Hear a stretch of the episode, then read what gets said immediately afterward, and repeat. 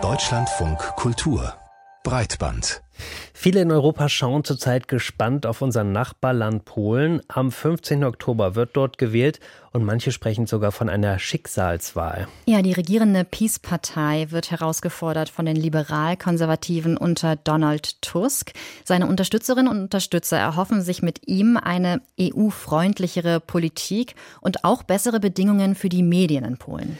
Denn die Pressefreiheit hat in dem Land in den letzten Jahren sehr gelitten. Polen ist auf der Rangliste der Presse Pressefreiheit von Reporter ohne Grenzen von Platz 18 auf Platz 57 abgerutscht, weil die nationalkonservative Peace-Regierung immer wieder aktiv gegen unabhängige Medien vorgeht. Unter Druck stehen JournalistInnen aber auch von ganz anderer Seite, wie unsere Kollegin Vera Linz berichtet. Die größte Bedrohung geht in Polen derzeit von Twitter und Facebook aus. Das Hauptziel dieser Plattform ist es, viel Traffic zu erzeugen, nicht viel Wahrheit. Sagt Alexandra Sobczak, stellvertretende Chefredakteurin der Gazeta Wyborcza, Polens führender unabhängiger Tageszeitung. Erst kürzlich hat das Blatt eine längere Recherche veröffentlicht, in der es die Aktivitäten russischer Trollfabriken analysiert. Mit antisemitischer und antiukrainischer Propaganda würden diese im Internet versuchen, soziale Unruhen in Polen zu stiften, ohne dass sie von den Plattformen gestoppt würden. Those campaigns started when Russia attacked Crimea, so in 2014. Diese Kampagnen begannen, als Russland die Krim angriff, also im Jahr 2014. Zu dieser Zeit haben wir bemerkt, dass in den polnischen sozialen Medien etwas Seltsames vor sich ging. Zuerst dachten wir, dass die Social-Media-Plattformen ihre Algorithmen geändert haben, aber dann fanden Analysten im polnischen Internet Spuren russischer Spione. In den ersten Jahren war es auch möglich, die spezifische Art zu erkennen, die darauf verweist, dass Russen Polnisch schreiben.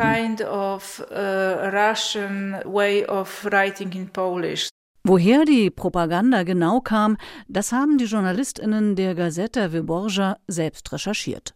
Fündig wurden sie in St. Petersburg. Dort konnten sie mit Mitarbeitern einer Trollfabrik sprechen, erzählt Alexandra Sobczak. Seit dem jüngsten Angriff auf die Ukraine sei es nicht mehr möglich, in Russland zu recherchieren. Dafür nutze das Team jetzt digitale Forensik, um russische Propaganda zu entlarven. Das Ziel dieser Fake News Propaganda ist es, Polen Angst vor Ukrainern zu machen. Sie glauben zu lassen, dass ukrainische Flüchtlinge eine Bedrohung für unsere Sicherheit und manchmal sogar für das Familienleben darstellen. Eine sehr beliebte Geschichte handelt von ukrainischen Frauen, die angeblich polnischen Frauen die Ehemänner stehlen.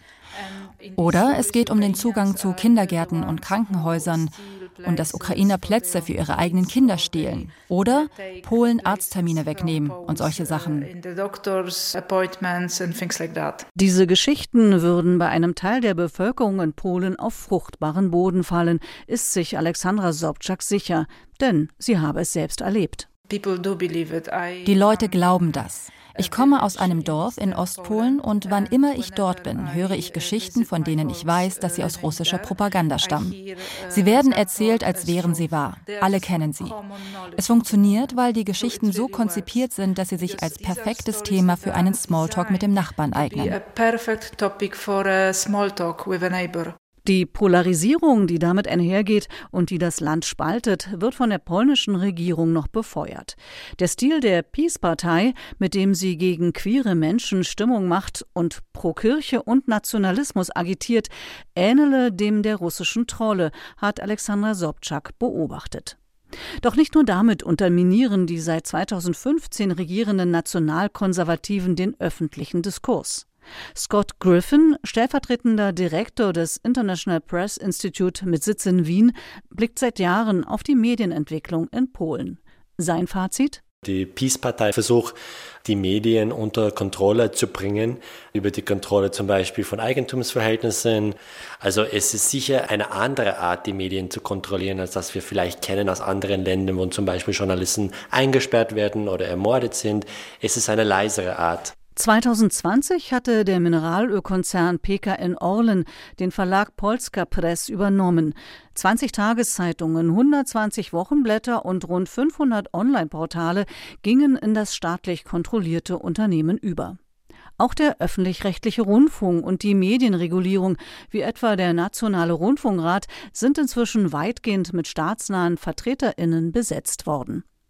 Media Capture lautet das Fachwort für diesen Prozess. Dazu Scott Griffin. Media Capture bedeutet vereinfacht gesagt eine Situation, wo die Medien nicht mehr dem öffentlichen Interesse dienen oder dem Interesse der Leserschaft, sondern äh, privaten oder eigenen Interessen, entweder von wirtschaftlichen oder politischen Akteuren. Media Capture gehört laut dem International Press Institute zu den vier Top-Bedrohungen für Journalistinnen in Osteuropa, also auch in Polen. Weitere sind Cyberattacken, das Ausspähen etwa über die Spionagesoftware Pegasus und sogenannte SLAPs. Das Akronym steht für strategische Klagen durch den Staat oder Unternehmen, die dazu dienen, Journalistinnen einzuschüchtern. Von Slaps kann auch Alexandra Sobczak ein Lied singen. Fast jede investigative Recherche Ende vor Gericht. Gegen die Gazeta Wyborcza lägen aktuell 120 Klagen vor. Wir werden müde, weil wir ständig verklagt werden. Und auch im Alltagsgeschäft haben wir Schwierigkeiten, unseren Job ordentlich zu machen, denn wir bekommen auf unsere Fragen keine Antworten. Auch wenn nach polnischem Recht jeder Beamte verpflichtet ist, die Fragen eines Journalisten zu beantworten, wird dem nicht Folge geleistet. Dennoch bleibt Alexandra Sobczak optimistisch. Denn neben der Gazeta Wyborcza gibt es trotz des Drucks noch eine Vielfalt an unabhängigem Journalismus in Polen. Fernsehsender, Medienstartups und Radios. Über deren Zukunft wird auch die kommende Wahl mitentscheiden. Vera Linz über die Beeinträchtigung der Pressefreiheit in Polen.